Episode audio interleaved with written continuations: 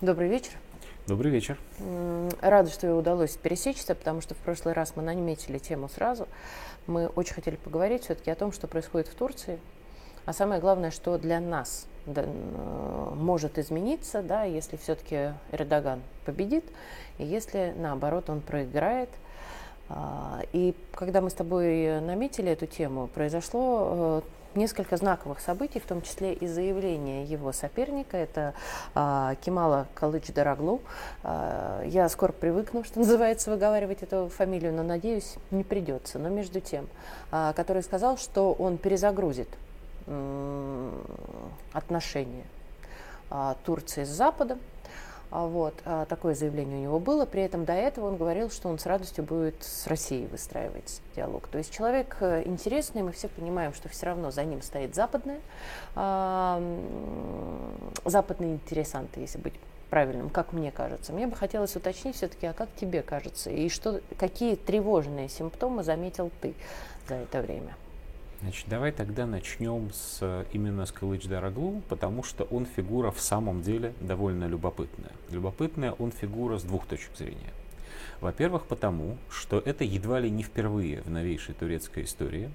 Вся турецкая оппозиция курсу Раджепа э, Эрдогана сумела объединиться и выставить единого кандидата – Понятно, что они выставили человека, которого они из своих рядов меньше всего боятся, а не самого талантливого или яркого. Поэтому он сравнительно пожилой, ему уже за 70 лет. И поэтому он, хотя и много раз избирался со своей партией в парламент, никогда не выигрывал выборы, так сказать, э, в собственном качестве, единолично. И в частности проигрывал выборы и мэра Стамбула. Над ним довольно много с этой точки зрения смеются. Вторая очень интересная, а нет, три на самом деле вещи надо отметить. Вторая очень интересная вещь про него, он является лидером кемалистской партии. И вот тут надо понимать такую вещь. Мустафа Кемаль Паша по прозвищу Ататюрк, основатель, то есть отец турок, основатель современного турецкого государства, был человеком, который очень искренне переживал за то, что Турция, точнее сначала Османская империя, не сумела стать столь же сильной, столь же могучей, как остальные великие державы того времени, то есть Великобритания, Франция, Германская империя, Российская империя. Турция была слабее каждой из них, что, к сожалению, для нее в Первой мировой войне и было продемонстрировано. Кемаль Паша, в соответствии с тем, что тогда было в политической моде, решил это потому, что Турция не является национальным государством турок, национальным государством западного типа, а является империей. И после Первой мировой войны, по итогам поражения в Первой мировой войне, захватив власть и выиграв тяжелейшую войну с Антантой, освободив территорию того, что сейчас называется словом Турция, то есть вот собственно турецкую территорию Малой Азии, Кемаль Паша создал национальное турецкое государство. Кстати говоря, он никогда бы не сумел этого сделать, если бы ему не помогли кто? Правильно, ему помогли русские. В Стамбуле... Все повторяется. Абсолютно. Мы иначе не умеем совершенно. Ну, кстати говоря, лично Кемаль все-таки добром потом отплатил. Вот. Про Турцию в целом это сказать сложновато, но лично Кемаль не замечен был в, э, в русофобии. Вот. Кто был в Стамбуле, тот знает, что на площади Таксим на главной площади Стамбула стоит памятник, где вместе с Мустафой Кемаль Пашой стоят двое, ну, довольно условно, но все-таки двое русских. Там Фрунзе и Ворошилов. Люди, без которых, как считал он сам, он не выиграл бы эту войну. Вот он создал национальное государство. Что, собственно, он сделал? Он перевел турок на латиницу вместо арабской вязи. Он заставил турок писать латинскими буквами. И он создал государство светское настолько, насколько это даже теоретически было возможно, вот по последнему пределу, что называется, а по последнему пределу западное в мусульманской стране.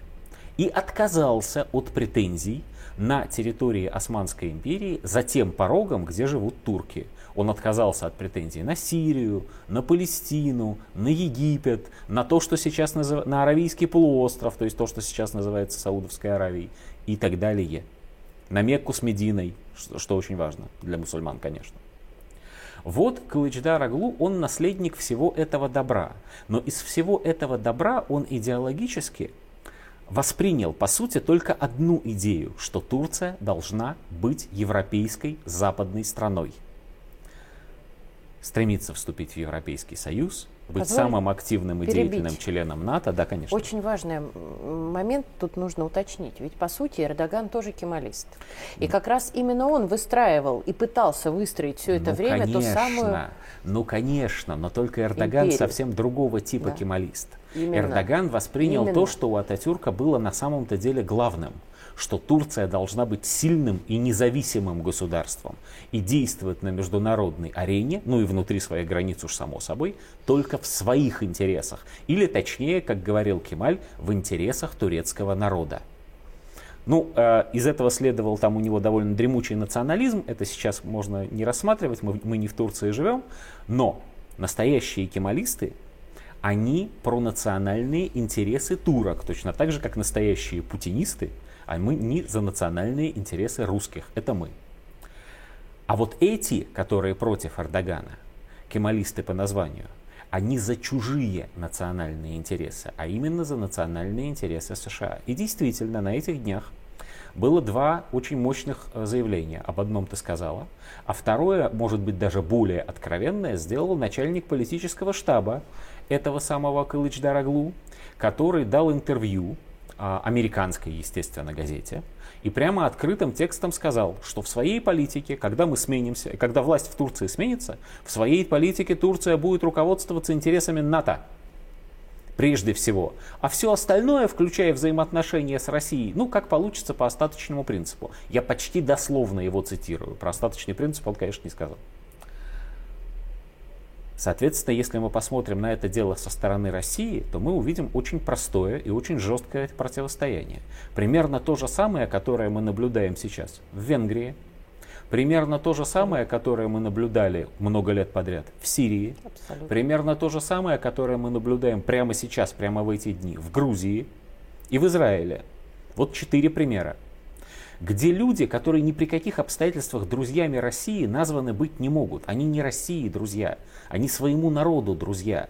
И хотят действовать в интересах своего государства и своего народа. И поэтому не подчиняться США. Потому что у них есть своя политика и свое представление о том, что хорошо и что плохо, с кем нужно э, там торговать. Дружить не хотит никто в Турции с нами дружить. Да нигде Абсолютно. никто не хочет, по большому Вот. счету, Но они, дружить. они прагматики, они хотят торговать. В том числе, например, электроникой, получать выгоду от наших туристов. И ни в Получать коем помощь. случае получать помощь, когда у них плохо, не вступать ни в коем случае в военное противостояние и получать наше согласие, если мы говорим о Турции и Сирии, на то, чтобы каким-то человеческим способом решить судьбу так называемых туркоманов, то есть этнических турок, которые Курдов. живут в Северной. Сирии.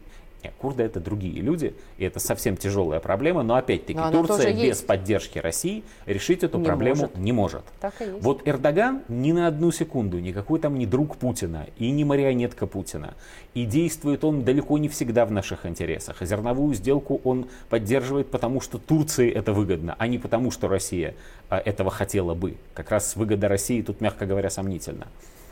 Но все это он делает в интересах Турции. А политика России, большая политика России, в том и заключается, что мир должен состоять из большого количества независимых государств, каждая из которых имеет свою сферу влияния, свои интересы. Эти интересы могут не совпадать, и тогда государства спорят, может быть даже вплоть до локальных войн, но государства никогда не подавляют друг друга, не лишают друг друга культуры, свойственной вот этим людям, вот этой культуры, не требуют от турок, чтобы они жили как русские или как англичане.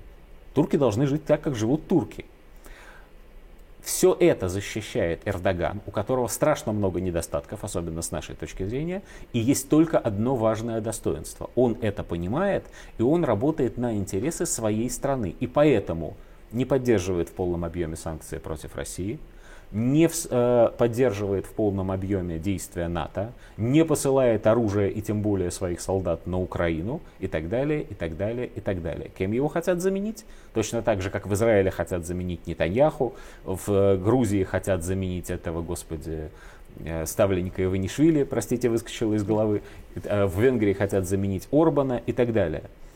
Их хотят заменить людьми, которые будут на 146%, на 200% подконтрольны посольству Соединенных Штатов Русским Америки. словом шестерки.